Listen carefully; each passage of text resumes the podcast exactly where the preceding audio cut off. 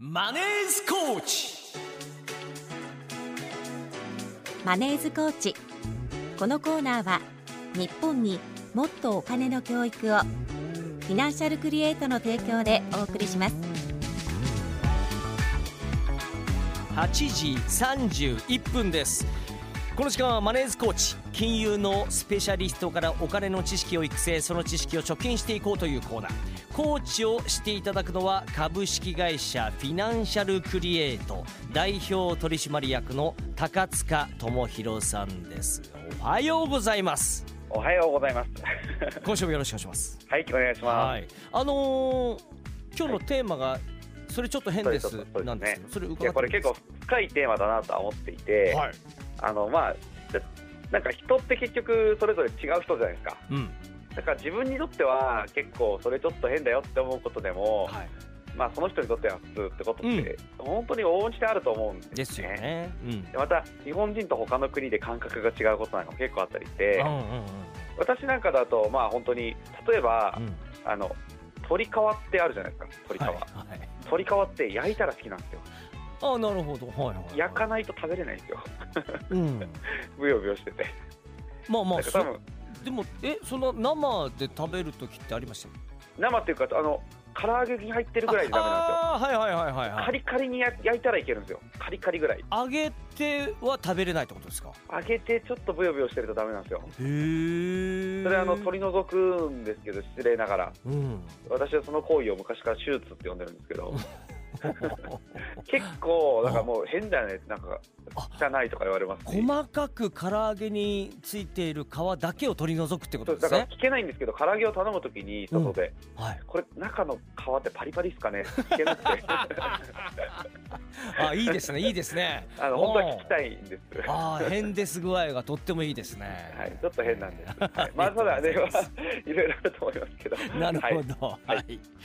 えーメッセージご紹介しますラジオネーム、銀玉旅団さんから。ありがとうございます。十数年前親戚のおじさんに少し余裕があるなら株を買った方がいいと言われ自分なりに検討して数社の株を買いました。はい、儲かって売ると税金が発生すると言われ当時はあまり興味がなかったのも相まって買った株はずっとほったらかしなのですが税金が発生しない新 NISA などで私が持っている株を取引できないものですか？新 NISA のような税金が発生しないというメリットはとってもありがたいのですが国にとっても税金をなくすメリットってあるのですか、というねまた大きな話が。大きな話が最後に質問ありました話と普通の話と二つありますね。はい、はい、まず、えっと、税金っておさらいなんですけど。うん、あの、かかるんですね、基本は。そうですよね、投資で増えたものっていうのは所得税のもちろん対象になって、うん利子所得っていうのが対象になります。はい私たちの国だと20.315%の今税金がかかりまして、はい。あのそれはただ増えた分にかかるだけというところなんで、うん。あんまりこう税金に対して気にしていても私はしょうがないかなとは思っています。で、えっと、新ニーは確かに非課税の程度なんですけど、はい、もう今までやって増えたものを移してそれが非課税になるわけじゃなくて、今までのを例えば新しく新ニーで買い直す、これ可能な場合もあると思うんですけど、はい移す際にはもちろん1回売却するわけですから、うん税金を払ってうん。リセットして買い直すということになります。はい。ただ買い直すメリットはあると思っていて、うん。ここからは増えた分に対してはかからないと、まあ、新ニーサの、まあ、新しいニーサの範囲内になりますけど、うんそういうふうにできるので、まあ、やっていただく価値はあるかなと思います。なるほどなるほど。はい、ただ、まあ、金額によってはもうそんな重い腰を上げるほどじゃないよという場合もあると思うので、まあ、そこは考えていただいていいと思うんですけど、うんもう一つ、国にとってメリットがあるのかと大きな話が ありましたけど、はい、うん。あの税金っていうものに関しては、うん。あのまあ、もちろん私たち国民で納税義務がありますけども、はい。あの税金は、まあ、もちろん国に国というと、まあ、国がメリットあるかと言われると徴収することで、まあ、財務プライマリーバランスって言うんですけど、うん。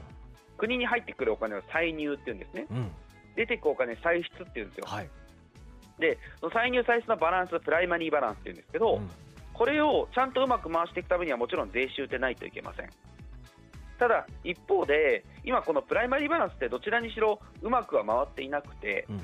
毎年国債を発行赤字国債とかって昔特例国債とか皆さん習ったかもしれません、はい社会で、はいはい。あのお金を結局借りてずっと、まあ、ドラえもんにお金を出してもらってこの国って回してる状態なんですよ、うんうん。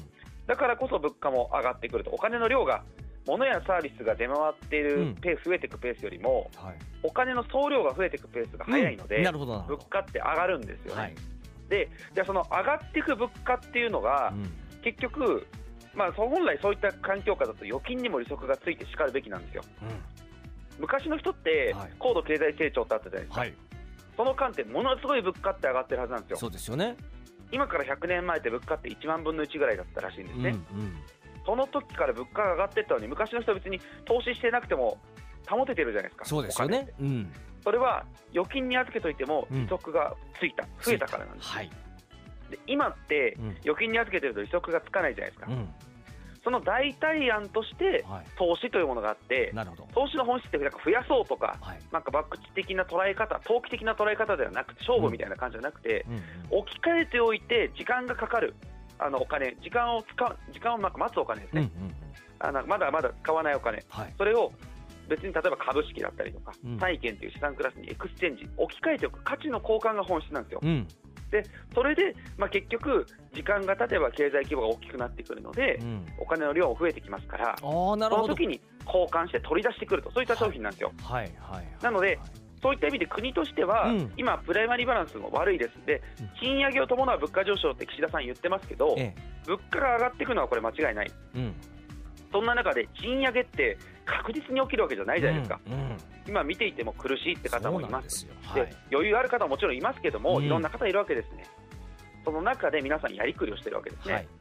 で私たちの老後を待ってる年金も物価が上がって増えてくれるんだったらいいですよ。うん物価が上がったら本来物価上昇スライドって言って年金って増えるようになってるんですけどはい。一方でちょっと言葉は難しいです。マクロ経済スライドって言って、うんうん。高齢者が増えて若い人が減ると年金って減るようになってるんですよ、はいはい。だから増える物価上昇とあの減るマクロ経済スライドが相対し合って年金って増えなくなってるんですよ。うん。なのでインフレ対応と呼べないんですね、うんうんうんだから僕らの持ってる現役の収入も、はい。老後の年金もインフレ対応って言えないので、うん。じゃあ自分で資産を置く場所考えてねと。え投資は非課税にするからと。うん。イギリスでそもそも ESA っていう非課税の制度があったのを真似っこして始まったのが日本の ESA なんで、あ NISA なんで、はい。まあ、同じですよね、うん。その中で投資っていうものをちゃんと皆さんがやるような環境を国としては用意をすることによって、うん。結局、その税収が少ないって言って回ってない中でも、うん。だからこそインフレが起きていっちゃうんですよ、お金をお金を吸ってお金を借りてるわけですから、うん。ある意味では。その、その環境をちゃんと保っていくためにも、インフレは自分で対応してね、そういったメッセージなないかなと、そそこにあえて言うならメリットがあるかと思います。なるほどねわかりました、ありがとうございます、はい。えーこのようにぜひね皆さん、えーメッセージ募集しています。住宅ローンや子どもたちの学費、さらには老後の資金など悩み事を高塚さんが解決してくれます、今日ちょっと難しい話でしたけどね、いえいえいえ。お待ちしてます。はいとんでもないです、えー専用のメッセージフォームからぜひメッセージを送ってください。そしてセミナーありますか？はい、うん。えーいよいよ明日3月2日ですね。土曜日11時からと14時から、えー、と埼玉県志木市丸井の、はい。丸井ファミリー式典6階ですね。ウェルコーチというお店がございまして、はい。こちらで投資信託とか、うん。お金のことを知識ゼロから学べる勉強会やってます、うんで最近好評でたくさんの方お越しいただいてます、うん。で今ならまだ間に合いますので、はい。詳しくはフィナンシャルクリエイトで検索いただきましてご予約取っていただければ、まあ、当日お越しいただいても入れる場合はあるかもしれませんけれども、うんうんうんうん。あの詳しくはフィナンシャルクリエイトで検索してみてみてください。はい。他の日程も載ってます。はい、了解しました。高塚さんありがとうございました。ありがとうございました。ではここでフィナンシャルクリエイトからのお知らせです。楽天証券の資産運用アドバイス業務を行っているフィナンシャルクリエイトでは相談ショップウェルコーチを運営しています。個別のお悩みに合わせた家計改善一括投資積立投資を含めたお金の総合アドバイスを行っています。相談ショップは池袋と埼玉県志木市の丸井ファミリー式6階になります。また全国からのオンライン相談にも対応しています。詳しくはフィナンシャルクリエイトのホームページ SNS をご確認ください。以上マネーズコーチでした。